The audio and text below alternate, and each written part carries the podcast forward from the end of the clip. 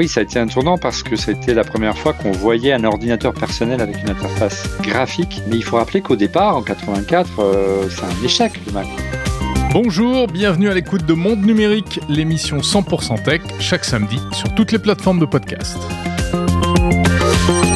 Le Macintosh, l'ordinateur mythique d'Apple, a 40 ans. On revient sur cet événement fondateur de l'informatique avec le journaliste spécialisé Olivier Frigard. L'actu de la semaine avec Lisa de Bernard. Eh c'est le futur d'Apple cette fois avec des records pour les précommandes du masque Vision Pro.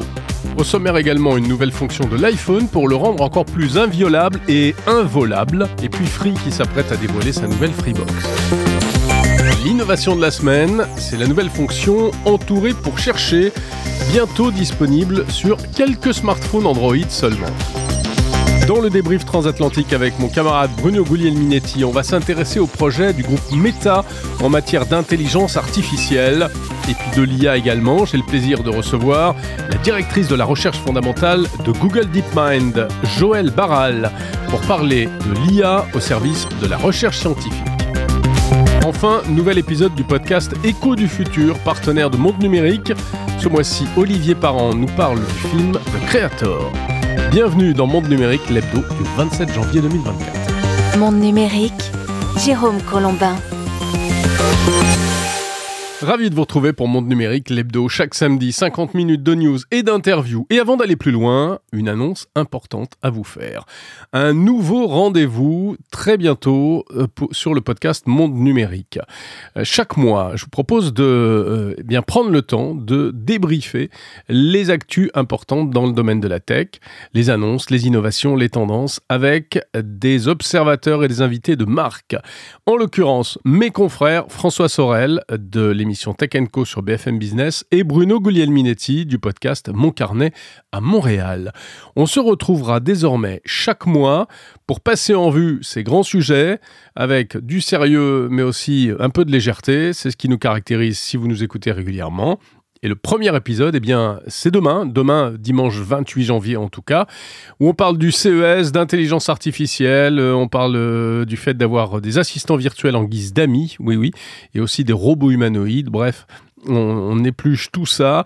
Alors si vous étiez adepte notamment du podcast chez Jérôme et François qu'on vous proposait ces dernières années, eh bien ça devrait vous plaire ce nouveau rendez-vous, d'autant qu'on élargit euh, l'éventail désormais en accueillant notre ami euh, Bruno. 45 euh, minutes de discussion à bâton rompu dans une ambiance plutôt décontractée. Je vous invite à écouter le grand débrief de Monde Numérique ce dimanche donc 28 janvier 2024, premier épisode. En attendant, c'est parti pour l'hebdo, tout de suite avec l'actu. L'actu de la semaine. Et c'est Apple qui est vraiment au cœur de l'actualité cette semaine avec euh, bah, plusieurs infos en réalité. La première, euh, véritablement, c'est un, coup de tonnerre. En fait, cette semaine, la marque américaine a annoncé officiellement qu'elle allait se conformer au règlement européen, le fameux DMA, Digital Market dans un billet de blog paru le 25 janvier, Apple annonce qu'il est en train de préparer une mise à jour du système iOS, donc pour iPhone et pour iPad, qui va complètement chambouler les choses. Premièrement, eh il sera désormais possible, en tant qu'utilisateur d'iPhone, d'accéder à des App Store, des magasins d'applications tiers qui n'appartiennent pas à Apple. On en avait déjà parlé, et ça c'est une vraie petite révolution, la fin d'un monopole. Alors ça va se faire dans la douleur, surtout pour Apple, et on peut s'attendre à des mesures euh, pour faire la vie dure aux développeurs. Autre changement, euh, en ce qui concerne les paiements par exemple, eh bien, euh, les applications pourront faire payer des services aux utilisateurs en contournant la fameuse commission de 30% d'Apple.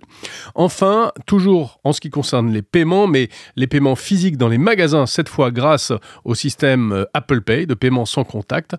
Eh bien, toujours à cause du fameux DMA, Apple a été contraint et est contraint d'ouvrir euh, le fonctionnement de sa puce NFC qui sert à faire les paiements, l'ouvrir aux organismes tiers, c'est-à-dire en l'occurrence les banques. Ainsi, les banques, notamment françaises, vont pouvoir proposer des systèmes de paiement sans contact qui passeront par l'iPhone, mais qui n'utiliseront pas et qui ne passeront pas par les fourches codines d'Apple.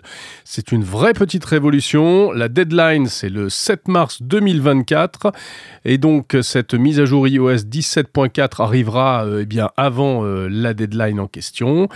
l'Europe a réussi à tordre le bras à la firme de Tim Cook. C'est un tournant quasi historique. Les autres news tech de la semaine, c'est avec Lisa de Bernard. Salut Lisa. Salut Jérôme. Alors toujours à propos d'Apple, eh bien euh, l'actu c'est aussi Lisa euh, ce record de précommande enregistré pour le futur masque Vision Pro. Et oui, avec 200 000 exemplaires vendus en un week-end, effectivement, on peut parler d'un très bon lancement pour Apple, et ce malgré les 3500 dollars dans la configuration de base que coûtent les Vision Pro. Pas de quoi euh, décourager les acheteurs, à tel point d'ailleurs que les produits euh, sont déjà en rupture de stock avant même d'être officiellement disponibles. Selon euh, l'analyste Ming Chi Kuo, connu pour la fiabilité de ses informations sur la marque, les délais de livraison pour tous les modèles varient entre 5 à 7 semaines, ce qui suppose d'importants retards sur la date de commercialisation annoncée par Apple au 2 février. Alors cependant, hein, malgré ce succès apparent, Ming Chi est assez pessimiste pour la suite. Il estime les ventes pour 2024 à quelques 500 000 exemplaires, en considérant que la vente serait ouverte à d'autres pays euh, que les États-Unis avant juin, ce qui est finalement très peu pour un produit Apple. Hum, donc bon démarrage, mais ça ne veut pas forcément dire grand-chose. Et puis en plus, il y a euh, quelque chose qu'il faut préciser, c'est que euh, eh bien, parmi les nombreuses commandes qui ont été passées, il semblerait qu'un certain nombre aient été faites par ce qu'on appelle des, bots, donc des robots logiciels, à des fins de spéculation, des produits qui ont été achetés pour ensuite être revendu euh, très certainement. Effectivement, et ça concerne des milliers d'achats qu'on peut retrouver sur eBay, par exemple, euh, où on retrouve des Vision Pro pour la modique somme de 10 000 dollars. C'est Casada, une société euh, qui propose des solutions contre les bots, qui a soulevé le problème. Selon elle, un de ces bots aurait même réalisé 1592 commandes pour un montant de 5,7 millions de dollars. On peut euh, néanmoins imaginer que le rendement d'une telle opération en cas de à des prix exorbitants serait plutôt une somme rondelette. Et, et pourtant, Apple avait prévu le coup et avait mis en place des solutions pour s'assurer que les achats seraient effectués par de vrais clients. Oui, c'est vrai que c'est d'autant plus étonnant puisqu'Apple impose en fait le scan du visage avec Face ID lors euh, de l'achat, notamment pour déterminer la bonne taille des différents bandeaux et du joint d'étanchéité à la lumière qui sont fournis avec les Vision Pro. Les acheteurs hors États-Unis, puisque c'est le public euh, ciblé par les, les bots, passeraient donc par d'autres plateformes et risqueraient ainsi de se retrouver avec un produit inadapté à la morphologie de leur visage, ce qui pourrait euh, altérer la qualité de l'expérience. Bon, eh bien, on verra en tout cas lorsqu'il arrivera concrètement, bah, notamment, et, en France, on espère pouvoir mettre la main sur un Vision Pro pour l'essayer, pour vous raconter tout ça dans Monde Numérique, bien sûr. Allez, on va rester un peu dans l'univers Apple. Si vous possédez un iPhone, cette info va vous intéresser. Apple a décidé de rendre la tâche beaucoup plus difficile pour les voleurs d'iPhone. En effet, la nouvelle version euh, du système iOS, iOS 17.3, est désormais disponible. Et l'une des nouvelles fonctions les plus intéressantes, c'est la fonction anti-vol. L'anti-vol qui est sérieusement renforcée grâce à la biométrie. Alors, on avait déjà parlé de ça en fait, hein, Lisa, dans le monde numérique, mhm. euh, lorsque ça avait été annoncé, mais ça mérite qu'on y revienne parce que maintenant c'est disponible donc, euh, super anti-vol à condition de savoir s'en servir. Hein. Oui, protection en cas de vol de l'appareil, c'est le nom de cette nouvelle option qui n'est euh, pas activée par défaut. Il faut donc penser à jeter un œil du côté des paramètres de votre iPhone. Les principales nouveautés résident dans le fait que euh, la reconnaissance faciale devient obligatoire pour certaines tâches sensibles. Dans le détail, on a le changement du mot de passe iCloud qui nécessite désormais deux déverrouillages Face ID avec une heure d'intervalle. Idem pour désactiver l'option localiser mon appareil. Deux vérifications sont également nécessaires pour ajouter un nouveau visage à Face ID. Et quant à l'accès au mot de passe enregistré sur l'appareil, il faut aussi passer par Face ID, alors qu'avant c'était uniquement avec le code. Mais alors pourquoi du Face ID à gogo? Eh bien parce que la, la seule fonctionnalité localisé ne, ne, suffit plus à décourager les voleurs qui euh, avaient pris l'habitude en fait d'observer leurs victimes en amont du vol pour connaître notamment leur mot de passe et ainsi pouvoir accéder rapidement à ces tâches dites sensibles pour espérer ensuite rentabiliser leur larcin. Avec Stolen Device Protection, les utilisateurs peuvent donc espérer subir moins de vols ou à minima euh, se consoler en supposant que leur téléphone sera désormais inutilisable. Donc euh, il y a du Face ID à tous les étages, il faudra s'identifier plusieurs fois pour certaines chose, tu viens de l'expliquer. Bon, en espérant que ça ne déclenchera pas euh, d'actes de violence euh, supplémentaires et nouveaux. Hein. J'espère qu'il n'y aura pas des enlèvements pour voler des iPhones. bon. On n'espère pas. Parlons un peu d'intelligence artificielle euh, dans le monde numérique, évidemment, c'est normal, avec Meta, le groupe de Mark Zuckerberg, qui veut créer une intelligence artificielle générale, une fameuse IAG, c'est-à-dire une super IA qui saura tout sur tout, qui saura tout faire. C'est le Graal hein, en intelligence artificielle. Et euh, Meta euh, met les petits plats dans les grands hein, pour ça. Oui, Mark Zuckerberg l'a expliqué il y a quelques jours dans une vidéo euh, publiée sur les réseaux sociaux. Il promet que Meta va travailler désormais à fond sur un projet d'intelligence artificielle générale. Et pour ça, Meta ne lésine pas sur les moyens puisqu'il prépare une méga commande auprès d'NVIDIA pour acquérir d'ici la fin de l'année quelques 350 000 puces H1, les puces d'IA euh, les plus puissantes au monde, pour un total de 600 000 cartes comprenant euh, celles de plusieurs autres fabricants. De quoi doubler l'investissement actuel de la firme qui est déjà conséquent en raison du développement de Yama, son modèle d'IA générative. Toujours euh, est-il que dans cette perspective, Meta a annoncé une réorganisation en plus de cela qui passe par le rapprochement de deux de ses entités, FAIR pour Fundamental AI Research et Gen AI afin de travailler sur le sujet. Et particularité, ces technologies seront développées en open source, c'est-à-dire qu'elles seront accessibles au plus grand nombre. C'est très intéressant ça. Et d'ailleurs, on va on va y revenir tout à l'heure dans le débrief transatlantique avec mon camarade Bruno On essaiera de comprendre ce qui se cache derrière tout ça. En France, l'actualité, ce sera la semaine prochaine du côté de l'opérateur Free que ça devrait se passer? Free qui va dévoiler sa nouvelle Freebox, la Freebox V9. Alors c'est toujours un événement, l'arrivée d'une nouvelle box d'opérateur en France. Et euh, ça y est, euh, Free a fait comme d'hab avec euh, du buzz sur les réseaux sociaux. Oui, et le rendez-vous est pris pour la presse et les autres acteurs proches de l'entreprise de Xavier Niel. Le 30 janvier à 10h, Free présentera probablement son nouveau modèle de box à destination de ses clients fibres. Alors pour l'instant, très peu d'informations euh, ont fuité à ce sujet, si ce n'est qu'elle devrait embarquer le Wi-Fi 7, ce qui ferait euh, prendre une longueur d'avance à Free sur ses concurrents. On peut également s'attendre à ce qu'elle utilise la fibre 10G EPON, une technologie lancée par l'opérateur en 2019 en parallèle de sa Freebox Delta. Mais tout cela euh, ne reste que des suppositions puisque la communication est extrêmement bien maîtrisée par l'opérateur qui n'a pour le moment dévoilé qu'un court clip vidéo sur ses réseaux sociaux. Les gros plans s'y enchaînent sans jamais trop en dévoiler. Pour rappel, la dernière Freebox, la V8, était sortie en juillet 2020. Et on y sera la semaine prochaine euh, chez Free pour euh, découvrir cette nouvelle Freebox, euh, avec sans doute un show de Xavier Niel dans la peau du maître de cérémonie. Voilà, on aura donc l'occasion d'en reparler la semaine prochaine dans Monde Numérique. Merci beaucoup Lisa de Bernard et on se retrouve bien entendu eh bien samedi prochain. À la semaine prochaine Jérôme.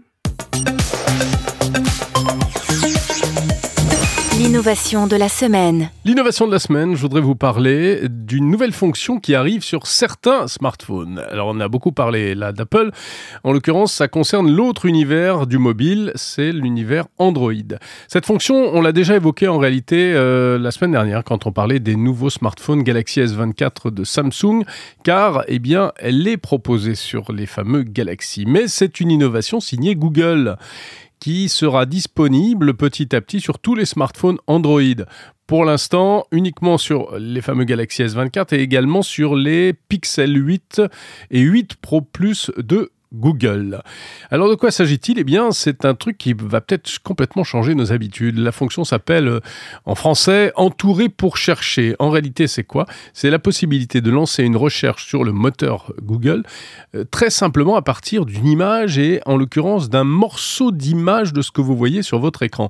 Par exemple, vous voyez euh, une photo, une vidéo avec quelque chose qui vous plaît, un objet, un vêtement, une inscription, un magasin, etc. Hop, vous laissez le doigt enfoncé sur le bouton principal d'Android, euh, l'image se fige et vous n'avez qu'à entourer ce qui vous euh, intéresse hop, ça découpe l'image. Et ça, l'on voit sur Google avec la recherche euh, par image. Et on vous dit de quoi il s'agit. Alors, il va vous retrouver, bah, si c'est un objet, un produit qui est à vendre dans un magasin, il va vous le dénicher. Ou au pire, il dénichera quelque chose qui, ressemble, hein, en tout cas. On peut même affiner, en fait, la, requête après. Et tout cela se fait, bah, en fait, très, très simplement. Et ça crée une véritable nouvelle passerelle entre le contenu que vous êtes en train de regarder et la la recherche en ligne que vous pouvez faire. Pour refermer ensuite l'appli, il suffit d'appuyer sur le bouton retour, de balayer l'écran et euh, à noter que les images entourées ne sont pas stockées euh, comme des captures d'écran, donc c'est très fugitif. C'est vraiment une nouvelle manière de faire des recherches sur le web qui part de l'image, même si c'est du texte. Hein, ça peut marcher aussi avec euh, une pancarte, euh, n'importe quoi. Et euh, c'est intéressant notamment sur les smartphones qui possèdent un stylet, ce qui est le cas en l'occurrence du Galaxy S24 de Samsung. Ça n'existe pas du tout sur iPhone, cette fonction-là. On verra si un jour ça verra le jour. Mais c'est vraiment un truc novateur dont je voulais vous parler parce que, bah voilà, on n'est pas trop dans le, dans le truc gadget ni dans le truc surréaliste. On est dans une appli très concrète, très pratique euh, qui pourrait peut-être devenir euh, demain aussi célèbre que le copier-coller. Voilà. En attendant, eh bien, euh, restez à l'écoute de Monde Numérique. On part tout de suite de l'autre côté de l'Atlantique. Le débrief transatlantique. Jérôme Colombin à Paris, salut. Salut Bruno Guglielminetti à Montréal. Eh ben, c'est le rendez-vous hebdomadaire pour faire ce grand débrief transatlantique de la tech. Et puis cette semaine, ben, on va se gâter un peu hein, parce qu'on va parler notamment de Meta, mais aussi de OpenAI. Ben, pas nécessairement d'OpenAI, mais de, un de ses euh, cofondateurs, ouais, Steve, Steve Altman, qui euh, se lance dans une business, mais on y reviendra. D'abord, Meta. Euh, c'est Meta qui a décidé de mettre, d'ouvrir toutes les vannes pour aller dans l'IA.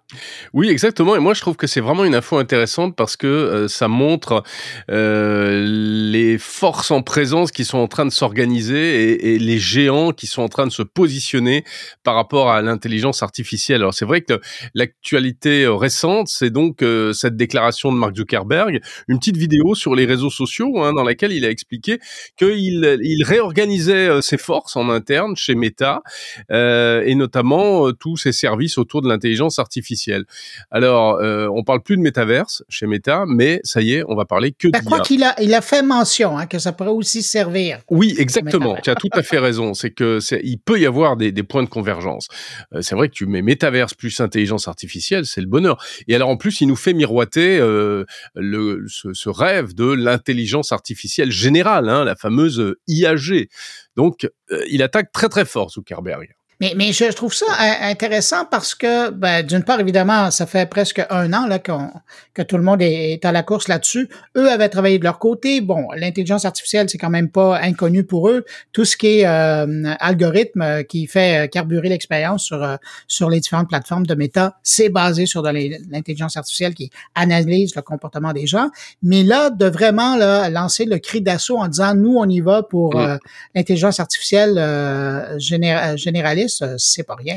Ouais, alors je pense que comme moi, tu dois te dire, oui, bon, c'est encore un truc que Zuckerberg a trouvé pour euh, euh, soigner son image, hein, pour rassurer oui, ses actionnaires. encourager les investisseurs. Et encourager les investisseurs et rassurer les investisseurs qu'il voyait partir sur son truc de métaverse alors que tout le monde parlait d'IA. Euh, il commençait à être un peu en décalage, le garçon. Donc il avait besoin d'envoyer un message euh, comme ça, c'est sûr. Euh, mais alors, le, en plus, le message est d'autant plus intéressant que Meta court euh, un cheval, si je puis dire, euh, qui est assez différent de ce qui se passe ailleurs, puisqu'ils annoncent qu'ils vont jouer la carte de l'open source. Et ça, c'est pas rien. Ça, c'est très important. Euh, ce qui explique d'ailleurs que le français Yann Lequin, qui travaille, qui dirige la recherche fondamentale chez Meta, lui aussi parle d'open source tous azimuts. Pour lui, l'intelligence artificielle, ça doit passer par l'open source, c'est-à-dire on ouvre tous les tous les standards et au lieu de se refermer sur soi-même, comme comme qui? Comme Google ou comme OpenAI, évidemment. C'est ça qui est Ouais, et eux, ils sont pour ils, se sont positionnés très tôt. Hein. Je me souviens, c'est au mois de décembre quand ils ont annoncé cette alliance AI avec IBM, mais aussi avec euh, le, euh, le CERN en Suisse. Il y a la NASA qui embarque là-dedans. C'est un beau positionnement. Enfin, comme, comme image, là, en se disant, nous, on travaille pour l'open source pour que tout ça soit disponible aux gens. Mm-hmm. Et euh, tu vois, récemment, je partageais le plateau à la télé avec un responsable de, de, de Meta dans l'IA qui est situé à Montréal. Et c'est la même chose qu'elle disait. Pour eux, ce qui est important, c'est de s'assurer que euh, le, développement qui se fait dans l'intelligence artificielle soit accessible à tous et non pas gardé euh, par un seul joueur pour devancer euh, tous les autres. Mais alors ça, je pense que là aussi, il faut aller au-delà des mots et comprendre pourquoi ils font ça. Ils font pas ça parce qu'ils sont gentils, hein, Meta. Ah ben non, ben non. Ils font ça un parce qu'ils sont en retard, deux parce que, enfin parce que oui, ils seront en retard. Oui, bah ils sont ni Google ni ni Microsoft, hein, donc ils sont en retard au moins en termes d'image Ils n'ont pas l'image de, des plus actifs dans ce domaine. Donc c'est une manière de se différencier. C'est peut-être aussi la pression, et je pense que Yann Lequin, lui, est, sincère par rapport à ça, parce que lui, c'est un chercheur qui vient du monde académique. Donc pour lui, il est, très attaché à ça. Moi, je l'avais rencontré il y, a, il y, a, quelques années et il a insisté lourdement là-dessus, hein, sur le fait que, euh, d'ailleurs, il avait accepté de travailler chez Meta à condition que Zuckerberg l'autorise à publier euh, toutes ses recherches euh, dans le circuit académique traditionnel. Donc il a, toujours été attaché à ça. Et leur modèle euh, Llama est, je crois, pour une bonne part en open source. Après, il faudra voir aussi sur la durée, parce qu'il y en avait d'autres qui avaient promis de faire de l'open source et de rester ouverts. Hein Est-ce que tu penses à OpenAI bah, Évidemment. Et puis, ils ont bifurqué. Et là, quand tu lis entre les lignes chez Meta, ils disent on essayera dans la mesure du possible au maximum de partager nos trucs en open source. Mais tu sens le, détail est dans les petits caractères. Exactement, exactement. Bon, voilà, donc ça c'est pas mal. Et puis, euh, ouais, ouais, Et puis ils ont aussi, euh, ils annoncent aussi qu'ils vont, il leur faut, il faut du hardware pour ça. Il faut des cartes graphiques, il faut de la puissance de calcul. Et donc, tu sais pas si t'as vu, ils vont, ils annoncent qu'ils vont acheter 350 000 cartes graphiques de, de Nvidia, euh, etc. Donc, c'est du lourd. Es-tu en train de me faire une passerelle pour enchaîner sur le prochain sujet? Comment tu as deviné ben, C'est très fort de ta part, merci beaucoup. Non, parce que justement, tu parles des cartes graphiques et à l'heure actuelle, puis tu mentionnais Nvidia, c'est le gros joueur. On les voyait même au CES, ils étaient très, très fiers de nous présenter euh, leurs cartes graphiques. Je les avais vus aussi, euh, je pense que c'était dans une présentation de chez AWS euh, où ils étaient là aussi pour présenter leur, nouvelle carte graphique qui, allait changer l'expérience des gens qui, qui justement travaillent dans le domaine de l'intelligence artificielle. Mais là, ce qu'on est en train de voir, et je suis tellement content parce que ça confirme une information que moi j'avais sortie à l'époque quand Steve Altman s'était fait montrer la Sam, Sam euh, oui, pardon, Sam Altman. Ne le rebaptise pas, c'est Steve Jobs et Sam Altman. mais, mais, et donc, euh, ce qu'il ce qu'il avait fait, c'était que ça héritait pas mal le conseil d'administration, le fait que pendant que d'un côté, il s'occupait d'OpenAI, mais de l'autre côté, il était en train de, de, chercher du financement dans les, dans les pays arabes pour démarrer un compétiteur qui allait fournir, non mais quand même, il allait créer la matière première pour euh, par la suite la revendre à OpenAI. Ben c'est, alors oui, oui, c'est malin. Il y, a, il y a un côté business, euh, c'est sûr. si ça marche, il va se faire du fric, puisqu'apparemment ça se confirme. Hein, ça, on n'a pas encore beaucoup de détails, mais tu as tout à fait raison. Il est en train de faire la, la tournée des popotes pour euh, avoir de l'argent pour monter un réseau d'usines en fait pour concurrencer Nvidia. Et, et bon, c'est l'histoire de, tu sais, c'est la rue vers l'or. Et lui, les, les cartes graphiques aujourd'hui, c'est les pelles et les pioches. Donc, qui gagne le oh plus d'argent, c'est Nvidia. Construit la charrette, euh, les pelles, les pioches euh, et les hôtels. Et les hôtels et tout ce qui va avec. Mais, mais euh, il y a, y a l'élément financier, mais il y a aussi un élément de, de, de comment dire, de souveraineté et de, de force. C'est-à-dire que ça devient tellement stratégique que ils peuvent pas se permettre de s'en remettre. C'est un peu la même démarche qu'Apple qui a voulu tout internaliser. Hein. C'est tellement important, ils ont besoin de, de le faire eux-mêmes.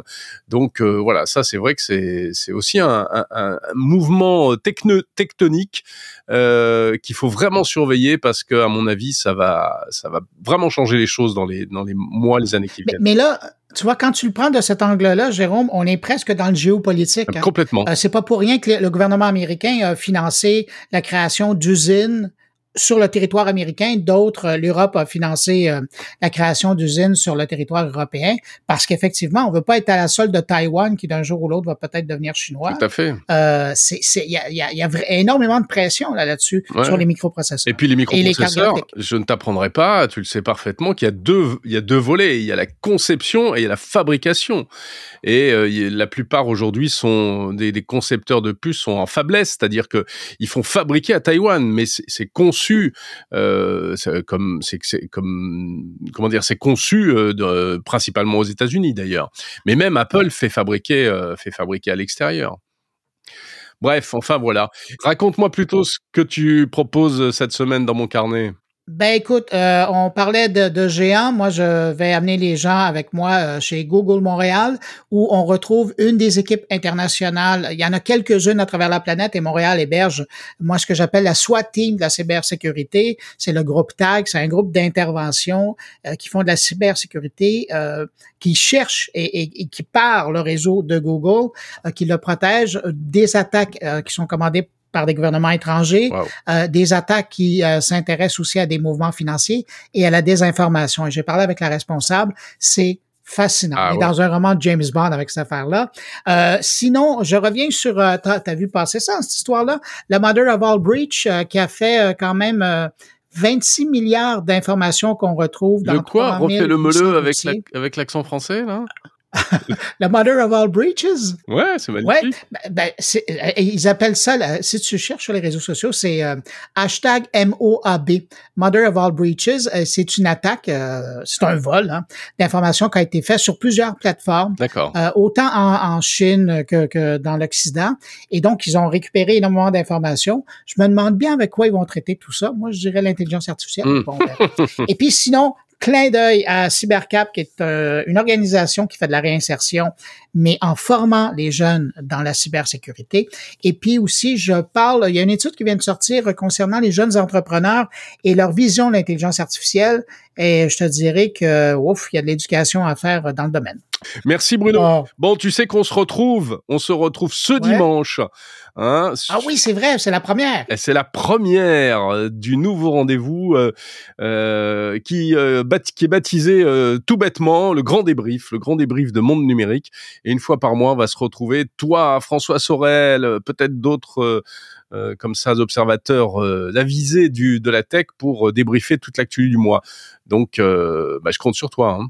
Ouais, ouais, ben, je vais être là. Et euh, je te remercie. Puis sinon, euh, pour les gens qui regardent Tech Co, ben, lundi soir, euh, on est sur le plateau de François Sorel ensemble. Exactement, ça sera on a vraiment de vendredi à lundi, on laisse personne. Hein. Oui, tout à fait. On occupe tout, toutes les cases là. Et en plus, on, on se quitte pas. Donc, on sera sur BFM Business dans Tech Co lundi soir. Ouais, c'est vrai. Jérôme, là-dessus, je te salue. Je te laisse partir avec tes auditeurs. Et puis, je te dis à la semaine prochaine. À dimanche et à lundi. Et je salue, moi aussi, tous tes auditeurs. Bye bye. Salut.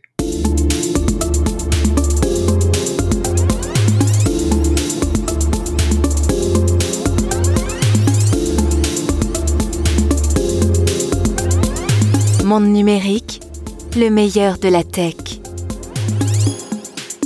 C'était le 24 janvier 1984.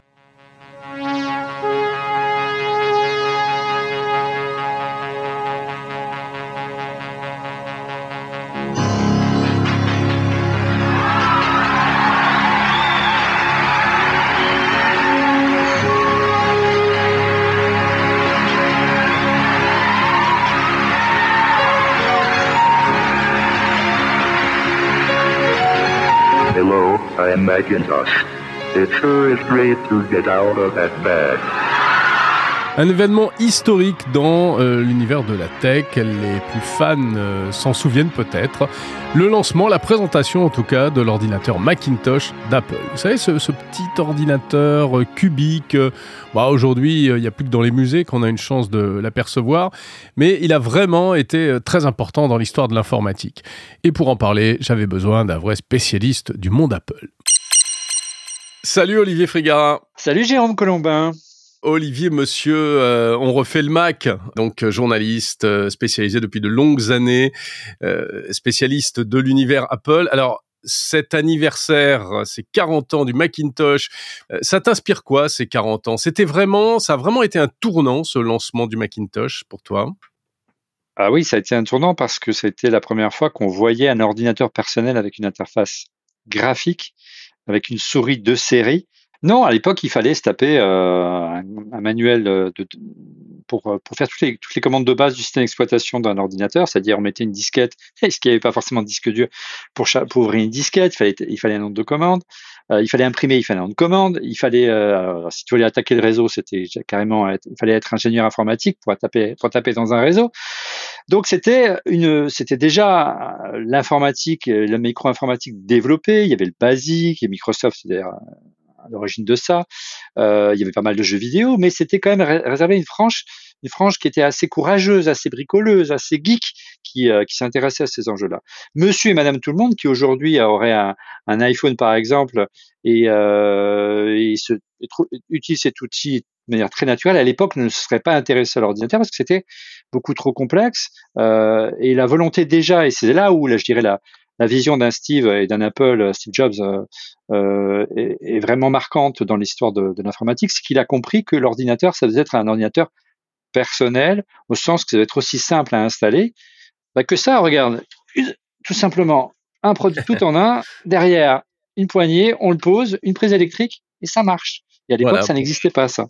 Pour ceux qui regardent cette interview en vidéo sur la chaîne de Monde Numérique, effectivement, ils peuvent voir un Mac euh, d'époque. Euh, le design rappelle un peu euh, un, joujou français qu'on a bien connu, qui était le Minitel. On dit que Apple s'en est inspiré, c'est vrai ou pas? Alors, on ne dit pas, c'est que, alors tu verras, alors nous on prépare un cycle d'émissions dans refait le Mac consacré aux 40 ans du Mac. Euh, on, fait, on célèbre aussi la 60e dans refait le Mac au passage, 500 numéros, ça ne rajeunit pas non plus. Et on va recevoir plein de gens. Euh, et bon anniversaire au passage. Merci Jérôme. Et, au passage, on, reçoit quelques acteurs majeurs qui ont vraiment été au cœur de l'acteur d'Apple. Donc on va recevoir Bertrand Serlet, qui est le papa de Mac OS 10, le système d'exploitation du Mac, et on va recevoir quelqu'un que tu connais bien également, c'est Jean-Louis Gasset, qui est le fondateur d'Apple France, d'Apple Europe, et la personne qui a succédé à Steve Jobs lorsqu'il a été viré d'Apple en 85. Et dans l'émission, alors je vais pas troller l'émission, mais effectivement, il nous raconte qu'un jour il a reçu un petit mail d'un certain SJ at apple.com qui lui demande Tu veux pas nous envoyer un Minitel, s'il te plaît, à Cupertino? Voilà. Ouais, et, euh, on quelques mois plus, tard est arrivé, est arrivé euh, le Mac. Est-ce qu'il y a un lien de cause à effet? Je ne sais pas. Hmm. en tout cas, euh, voilà, il a envoyé un, un Minitel à Cupertino. Mais c'est vrai que ce truc, ce côté très compact, euh, le fait qu'il y avait une poignée en fait dans l'écran. La poignée tout en un, le clavier intégré. Bon, alors le Minitel, euh, c'était pas un ordinateur, mais c'est vrai qu'il y, a, bon, il était plus, il était moins haut, il était pas, c'était, c'était pas un ordinateur, c'était une console télématique pour consulter à distance du, du, du, texte. Mais, euh, mais il y a une, une certaine analogie. D'autres lui trouvent une, une, analogie avec un jeu vidéo que les moins de 20 ans ne peuvent pas connaître, en 84, qui s'appelait la console Vectrex de Milton Bradley de MB, qui est exactement la même chose mais en noir mais l'écran, il est euh, situé à la verticale plutôt qu'à l'horizontale. Donc après, on verra ce Macintosh se, répandre, euh, notamment dans les, euh, dans les professions libérales, hein, qui étaient assez tentées par ce truc-là, les médecins, les experts comptables, etc. Les gens qui avaient des, qui commençait à avoir des besoins d'informatique, mais qui savait pas trop comment, par quel bout prendre le problème en fait. Il y avait, il voulait quelque chose de simple, quelque chose de design déjà, hein, qui est un peu le, mantra d'Apple aujourd'hui. Et c'est vrai que naturellement, le, le, ils sont dirigés vers le Mac. Euh, mais il faut rappeler qu'au départ, en 84, euh, c'est un échec le Mac à sa sortie. Hein, ça a causé euh, le départ finalement un an plus tard de, de, Steve Jobs, pas parce que c'était un échec, parce que ça a créé des tensions entre entre lui et le, et le patron d'Apple de l'époque, qu'il avait lui-même nommé, le CEO, hein, John Sculley, qui était l'ancien patron de Pepsi. Et, euh, et, à un moment donné, euh, le conseil d'administration a dû choisir entre Steve Jobs et John Sculley, et il a choisi Sculley. Voilà. Pourquoi Mais c'était un échec. Parce que Steve, au moment où il sort, où il conçoit le Mac, il voulait faire une machine pour le grand public, et que Apple a sorti une Rolls a sorti une machine qui aujourd'hui coûterait, euh, si, on, regarde l'inflation, près de 10 000 euros pièce. Mmh Donc forcément, euh, euh, il y avait un problème de, prix. ce que, mais ce que, ce que par contre, et c'est la faute de, de Steve, enfin, en tout cas c'est sa responsabilité, à l'époque, un ordinateur, euh, c'était une machine à tout faire. Euh, le succès d'Apple à l'époque, c'était l'Apple II, souviens-toi, avec euh, cette énorme boîte avec, je crois, il y avait huit slots où on pouvait tout brancher, des cartes vidéo, on peut même le transformer en machine à tricoter, en machine à coudre, si on voulait. On pouvait tout faire. C'est le royaume du bidouilleur. Puis le Mac arrive, il est révolutionnaire par son interface, mais il est déjà fermé. Je dis déjà parce que c'est le cas aussi aujourd'hui, beaucoup. Il est déjà fermé. Et, et, dès lors, tous les gens qui auraient pu être intéressés le noyau des utilisateurs Apple, la base, hein, non pas le grand public, s'est dit mais je pourrais rien faire, je peux pas brancher de carte d'acquisition, de scanner, euh, une imprimante c'est la galère, euh, un écran externe c'est impossible, un disque dur on peut pas le brancher. Enfin c'était euh, Steve voulait un, produit très euh, Steve, je dis comme si j'étais mon pote, mais Steve Jobs, on commence à le connaître à force, euh, voulait vraiment un produit tellement grand public que qu'il il avait limité ses capacités d'extension et un peu trop. Il était trop novateur pour l'époque. Euh, et si bien que l'ordinateur n'a pas trouvé ça dans son public. Ce n'est qu'une fois que Jean-Louis Gasset, dont on a parlé tout à l'heure, a pris la succession de Steve Jobs, il a regardé le produit, il a vu qu'il était fermé, et euh, ils l'ont ouvert de suite et il s'est vendu. C'est-à-dire qu'ils ont mis des slots d'extension, on pouvait brancher un écran externe, la fameuse imprimante laser qui est arrivée, qui a fait que cet objet est devenu euh, euh l'outil préféré de tous les gens de, des médias, de la presse, des journaux, des magazines, des photographes et des graphistes. parce que c'était un outil clé en main génial pour, faire de la PAO, de la publication assistée par ordinateur. C'est une niche de marché. Olivier, l'événement Macintosh, c'était aussi euh, la présentation et le lancement du produit lui-même, avec une keynote de Steve Jobs qui restera vraiment historique euh, dans les annales au même titre que la keynote de présentation de l'iPhone. C'est la première fois qu'on voit une vraie keynote euh, d'Apple et de Steve, qui, aujourd'hui est devenu un langage dans, le, monde du business en général, pas seulement la tech, où quand une marque a besoin de sortir un produit, fait une présentation, un événement, une keynote, un event, comme euh, l'a inventé Apple dans les années 80 euh, avec le Macintosh. C'est devenu un code. Euh, et à l'époque, pour la première fois, on a vu des gens se lever et faire une standing ovation à un ordinateur. Ça fait un peu bizarre sur le moment, mais c'était le cas parce qu'il y avait énormément d'espoir en fait de, de voir vraiment se populariser l'informatique dans tous les foyers américains à l'époque. Mais à 10 000, à 10 000 euros en comptant l'inflation, c'était peut-être un peu, un peu osé. Ouais. Et puis euh, standing ovation pour un ordinateur, mais il faut dire que l'ordinateur, euh, il savait parler, euh, il disait bonjour, il avait un joli sourire, il y avait tout ça. Il avait une interface graphique. Il y avait, voilà. voilà. Même si tu, tu, sais la, la, la polémique qu'il y a eu par la suite, on dit qu'Apple a inventé l'interface graphique et la souris. Non, ils l'ont pas inventé. Steve Jobs l'a vu, l'a perçu. Euh, il s'en est inspiré parce qu'il a visité un jour le, Xerox Park, qui était le, parc, le, centre de recherche et développement dans la Silicon Valley de Xerox, qui était le géant de l'impression, qui est toujours d'ailleurs, photocopieur notamment euh, aux États-Unis. Et ils avaient développé un, un super ordinateur, un super calculateur, une station de travail qui s'appelait l'Alto, qui était basé sur euh, une interface graphique et une souris. On lui fait la démo, et ça valait des, centaines de milliers de dollars. Hein. Et Steve voit ça et il dit mais waouh c'est génial le truc pourquoi vous en faites pas un micro-ordinateur? Bah, Il leur répond mais c'était pas notre marché nous on fait des nous on se dirige aux entreprises. Donc il rentre chez Apple et il décide d'essayer de, de, s'inspirer de cette interface mais l'adapter au grand public. Il a compris de suite la valeur ajoutée pour le grand public et il aurait dit à l'époque ils ont de l'or entre les mains et ils n'en font rien. Voilà. Merci beaucoup Olivier Frigara. Et donc euh, le lancement et les 40, le lancement du Macintosh et les 40 ans de, de, du Macintosh, c'est à revivre dans, dans On refait le Mac, bien sûr, émission spéciale. Oui, dès le 24 janvier euh, à 17h, bah, mais nous, donc c'est un petit peu avant cette émission.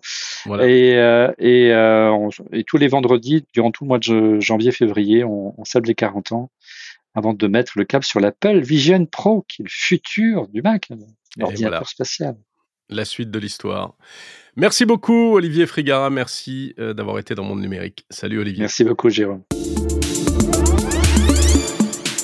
L'intelligence artificielle Monde Numérique vous aide à, mieux la comprendre euh, à travers euh, une série de rendez-vous en partenariat avec Google. Nous sommes ici au siège de Google France. Bonjour Joël Barral. Bonjour Jérôme. Vous êtes directrice de la recherche en intelligence artificielle chez Google DeepMind. Ravi véritablement de vous accueillir, surtout pour parler avec vous dans cet épisode et dans cette interview de l'intelligence artificielle, plus particulièrement au service de la science. Comment est-ce que l'intelligence artificielle peut contribuer à, accélérer euh, les découvertes scientifiques? Alors, de, mille et une façons, j'ai envie de dire, on avait parlé, euh, il me semble, la dernière fois, de, des deux types d'IA. Donc, si vous prenez l'IA plus traditionnelle, elle a déjà beaucoup aidé et, en santé et en sciences, par exemple en, en imagerie médicale ou quand on, quand on regarde une image, savoir si oui ou non il y a la présence d'un nodule, etc. Euh, ça, c'est de l'IA plus, plus traditionnelle. Donc nous, chez Google DeepMind, on avait, on avait fait AlphaFold pour la, pour la prédiction des protéines.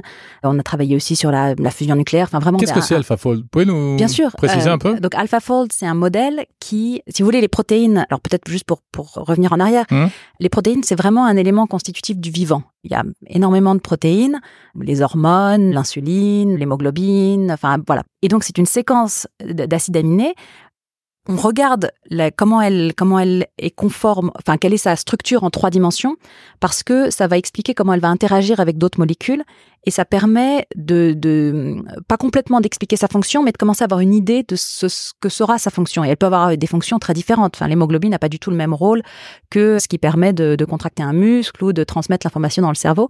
Donc vraiment, la fonction d'une protéine, c'est ça qu'on veut savoir, plus que à quoi elle ressemble en 3D. Mais AlphaFold, qui nous permet cette, de, de, comprendre cette structure en 3D, c'est déjà un pas en avant pour arriver à, à pouvoir mieux comprendre la fonction. Qu'est-ce que ça pourrait permettre comme application concrète demain ou même dès à présent et des choses qui nous concernent tous directement? Ah bah, énormément d'applications possibles en médecine, par exemple, pour arriver à, à, à la fois comprendre ce qui nous permettrait de de, de, combattre la résistance aux antibiotiques, de, de, découvrir des nouveaux médicaments, en particulier pour les maladies rares, de, etc. Donc il y a vraiment énormément un champ d'application très très vaste. Pour vous donner une idée, c'est des, des, technologies qu'on a mises à disposition euh, des scientifiques. Aujourd'hui, il y a plus d'un million de scientifiques qui ont utilisé AlphaFold, dont à peu près 40 000 en France, 800 publications avec le CNRS, l'INRIA, etc. Et, donc voilà, un impact, c'est vraiment un, un, outil. Et ensuite, la communauté scientifique peut, peut s'en emparer pour, je vais utiliser un anglicisme, mais hmm. unlocker, débloquer, un certain hmm. nombre de, un certain nombre d'applications. Ouais. Aujourd'hui, les, les, on peut dire que toutes les toutes les radios, tous les scanners sont analysés par de l'intelligence artificielle. Ah non, pas encore. C'est pas encore généralisé? En fait, c'est très intéressant parce que l'IA est pas forcément bonne à tout et elle est pas bonne à tout toute seule non plus. Donc quand vous prenez un scanner, on a absolument besoin d'avoir un radiologue qui va savoir, par exemple en IRM, quel type, quel type de, de quel type d'image on a besoin, mhm comment utiliser tout ce qu'il sait sur le patient pour décider de quel genre, encore une fois, de quel genre d'image, quel genre de contraste, comment adapter les paramètres en fonction, euh, par exemple, de la vitesse de ses battements de cœur. Certaines, certaines séquences seront possibles ou pas. Donc, on a vraiment besoin de d'avoir voilà un, médecin aux commandes. Et puis, l'IA peut venir aider à un moment précis dans l'interprétation d'une image, mais, mais vraiment comme aide. C'est-à-dire qu'il faut, il faut que le, que le médecin soit là pour dire, ah bah oui, tiens, ce que, ce que me dit l'image, ce que me dit le, le modèle est, est pertinent, ou bien ah oui, il a raison, il y avait, il y avait un truc de plus que j'avais pas vu. Mais aujourd'hui, c'est pas encore déployé non à, grande échelle. C'est en cours de déploiement, j'ai envie de dire, mais c'est mmh. pas c'est pas systématique ni dans ni dans ni sur toute la planète ni pour toutes les applications. Qu'est-ce que ça a apporté de plus par rapport aux, outils informatiques qui existaient déjà précédemment? Ah bah avant, on n'était pas capable d'avoir une, une, reconnaissance de d'images pour un tas de un tas de, de conditions, un tas de maladies, mmh. etc. Comme comme aujourd'hui avec l'IA. Euh, donc ça c'est de l'IA discriminative, c'est-à-dire qu'elle répond à une, à une tâche précise.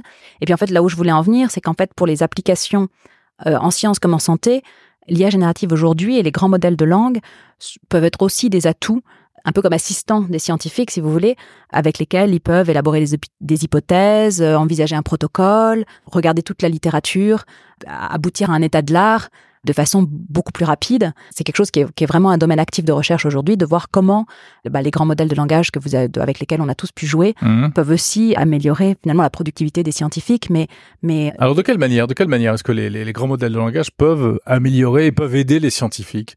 Quand on fait de la recherche dans un domaine précis, on regarde toujours où en est l'état de l'art. C'est-à-dire qu'on commence par regarder toute la littérature peut-être pas toute, mais une grande partie de la littérature, pour savoir où on en est, que ce soit en biologie, en physique, etc. Et sur, un, sur vraiment sur un domaine précis.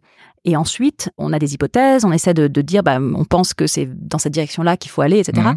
Et en fait, avoir un, un, un, grand modèle de langage, alors bien adapté à cette tâche-là, c'est pas forcément un modèle euh, généraliste que il, il a il, a pu faire l'objet d'un entraînement particulier pour être adapté à, à, cette classique qui peut répondre à toutes ces questions, quoi. À cette utilisation-là on, peut utiliser cet outil pour arriver à faire, peut-être aller chercher des sources auxquelles on n'avait pas pensé, ou faire un premier, premier résumé de tout ce qui existe, et justement suggérer des pistes. Est-ce que l'IA va permettre à la science de faire des, avancées significatives selon vous? Est-ce que ça, c'est un booster de, de recherche scientifique? Absolument. Enfin, on a déjà parlé un petit peu d'AlphaFold, qui qui, qui a fait faire un bond de géant à la biologie. On aurait des exemples, on a travaillé en, fusion nucléaire, il y a des exemples en biodiversité, on a fait des modèles qui qui écoutent le chant des oiseaux pour arriver à ah bon pourquoi? Ben, pour parce que parce qu'en fait le, c'est un très bon marqueur d'un écosystème et, et en particulier pour arriver à reconnaître des oiseaux plus rares, c'est pas facile, donc il faut il faut l'entraîner voilà sur énormément de données et puis ensuite arriver avec peu de données pour ces oiseaux rares à aussi euh, améliorer le modèle. Donc voilà un exemple qui n'a pas grand-chose à voir avec la fusion nucléaire. Et puis, enfin, je pense qu'il y a vraiment je peux pas penser à un domaine de la science qui ne sera pas impacté d'une façon ou d'une autre. En santé, en tout cas, je pense qu'il va avoir des impacts, un impact important. Donc nous, on a regardé MedPalm, qui était le modèle de, de langage Palm fine-tuné sur un corpus médical, et on lui, on lui a fait passer des, des bah, les examens qu'on passe quand on est étudiant en médecine. Euh, ce qui n'est pas la même chose que d'être médecin. Enfin, c'est deux tâches très très différentes, mais c'est quand même très impressionnant de voir de voir ce modèle finalement bah, être incroyablement euh, compétent à passer à passer ce genre d'examen. Et, et, donc ça, c'est un papier qu'on a publié dans Nature. Et, et on, vraiment, on est en, train de regarder comment un, tel modèle peut aider dans des, dans des situations particulières pour la santé de tout un chacun. Mm. Et je crois que c'est très important parce qu'en fait, c'est dans les domaines dans lesquels la société est aujourd'hui confrontée à des très grands défis qu'il faut regarder ce que l'IA peut faire. Et la, et la santé, les déserts médicaux, etc., c'est un, un de ces domaines.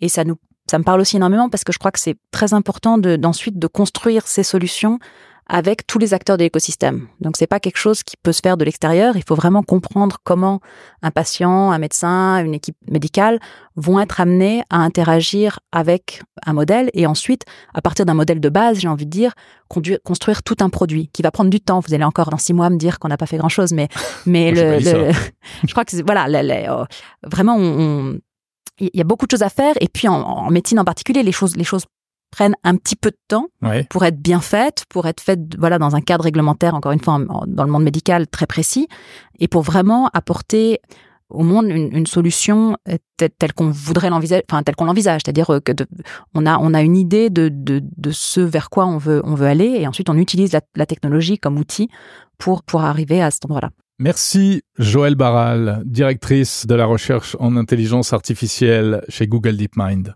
Merci Jérôme. Allez, on va parler de science-fiction maintenant dans Monde Numérique avec ce rendez-vous que je vous propose désormais tous les mois en partenariat avec euh, le comptoir prospectiviste et Écho du futur. Écho du futur, un podcast qui fait partie de la chaîne Monde Numérique. Olivier Parent nous parle cette semaine du film The Creator. Écho du futur, le podcast qui explore les imaginaires de la science-fiction. En partenariat avec Monde Numérique et InCyberNews, le média de la confiance numérique. The Creator, le film de Gareth Edwards, est sorti à l'automne 2023. Il a été conçu avant le raz-de-marée Grand Cru 2022 des algorithmes génératifs. ChatGPT du côté des agents conversationnels, et Midjourney et autres Dolly en ce qui concerne la génération d'images. Néanmoins, ce film nous invite bien à une réflexion sur le thème de l'IA ainsi que sur d'autres éléments. L'intrigue du film tourne autour d'une guerre entre l'Occident, représenté par les seuls États-Unis d'Amérique, et l'Asie, terme qui regroupe un certain nombre d'États appelés républiques d'Asie. La raison de ce conflit Une différence radicale de perception à l'égard des intelligences artificielles. Voilà en substance le pitch du film. Sans risque de conflit armé, aujourd'hui cette différence existe bel et bien. Ainsi, pour l'Occident, le robot est souvent considéré comme un danger. La littérature et les films occidentaux de science-fiction sont les chantres de cette tension. Il suffit d'évoquer des sagas telles que Terminator ou Matrix. Le cycle de romans Dune de Frank Herbert intègre aussi la suspicion à l'égard de l'intelligence artificielle. Elle est exprimée dans un événement antérieur à l'action principale. Il s'agit du djihad butlérien, lutte historique qui a abouti à l'interdiction de la fabrication et de l'usage des machines pensantes. On peut rapprocher cette appréhension occidentale à l'égard de l'IA d'un principe fondateur de la philosophie occidentale. L'altérité ou le je est différent de toi, de nous. Les religions monothéistes se sont construites sur ce principe où le je suis celui qui est qu'adresse Yahvé à Moïse est à rapprocher du cogito ergo sum de Descartes. Là, Yahvé annonce à Moïse qu'il est un et autre, alter en latin, que celui qui, malgré lui, va devenir son prophète. Plus tard, la Grèce antique apportera sa pierre à l'édifice de la construction d'une philosophie qui revendique l'unicité de l'être et sa différence à l'égard de l'autre. L'allégorie de la caverne de Platon en est un bon exemple. Il faut être un et unique pour percevoir l'intérêt de l'expérience de pensée qui interroge notre expérience du réel. À l'opposé tant géographique que conceptuel, le monde asiatique perçoit l'intelligence artificielle avec d'autres critères. Par exemple, au Japon, le shintoïsme propose une alternative au concept occidental d'individu. Ainsi, dans la distribution du kami, notion tant philosophique que spirituelle de la présence des forces vitales dans la nature, il n'est pas fait de distinction entre vivant et inanimé, si bien qu'un objet inerte est autant réceptacle du kami qu'un être vivant, humain ou non. C'est ainsi que l'inanimé animé a toujours été très bien perçu au Japon et plus largement en Asie, les œuvres de science-fiction orientale illustrent cette sympathie. Pensez à Astro, le gentil robot d'apparence enfantine, ou à Ghost in the Shell et toute sa faune bigarrée d'hybrides et de cyborgs qui revendiquent leur droit à l'existence. C'est avec cet état d'esprit apaisé que le Japon développe aujourd'hui les machines destinées à assister sa population vieillissante. Dans The Creator, c'est le bouddhisme qui est omniprésent. Avec le film en point de mire, les actuels IA, qui ne sont encore que des algorithmes, peuvent ainsi être considérés comme les premiers jalons pouvant mener jusqu'à l'éventuelle émergence d'une intelligence artificielle réflexive, donc consciente d'elle-même, de son environnement et des humains qu'elle pourrait un jour côtoyer. C'est ce que recouvre la notion d'intelligence artificielle forte ou généraliste. Cette altérité artificielle sortie du néant du déterminisme de sa programmation pourrait alors lancer à l'humanité un computo ergo sum. Je calcule donc je suis. À ce stade, l'humanité devra interroger ces systèmes afin de savoir de quelle réflexivité ils sont capables, toute la difficulté de cette opération résidant dans la distinction à réaliser entre imitation algorithmique des comportements humains et d'authentique conscience. Il se pourrait bien qu'après cela, il ne nous reste plus qu'à être les témoins impuissants de l'émergence d'une super intelligence, étape ultime du développement des IA. Au nom du meilleur du pire de l'avenir de l'humanité, un tel système réputé omniscient pourrait à terme ne voir en l'humanité qu'un bruit analogique, qu'une nuisance biologique. Faut-il se débarrasser de l'humanité? Pourrait-elle un jour se demander?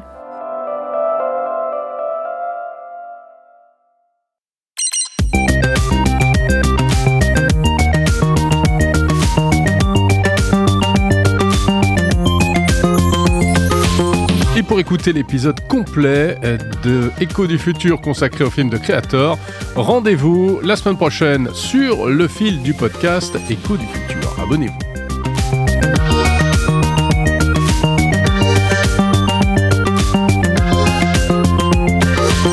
Fin de Monde Numérique, l'hebdo du 27 janvier 2024. J'étais ravi de passer ce moment avec vous. Surtout, ne ratez pas dimanche 28 le grand débrief de Monde Numérique avec François Sorel et Bruno Guglielminetti. On passe en revue toute l'actu tech du mois.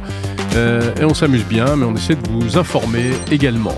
Je vous retrouve la semaine prochaine pour un nouvel épisode de l'Hebdo, bien entendu, euh, de l'actu, des invités disponibles sur toutes les plateformes de podcast et sur le site mondenumérique.info où vous pouvez vous abonner à la newsletter.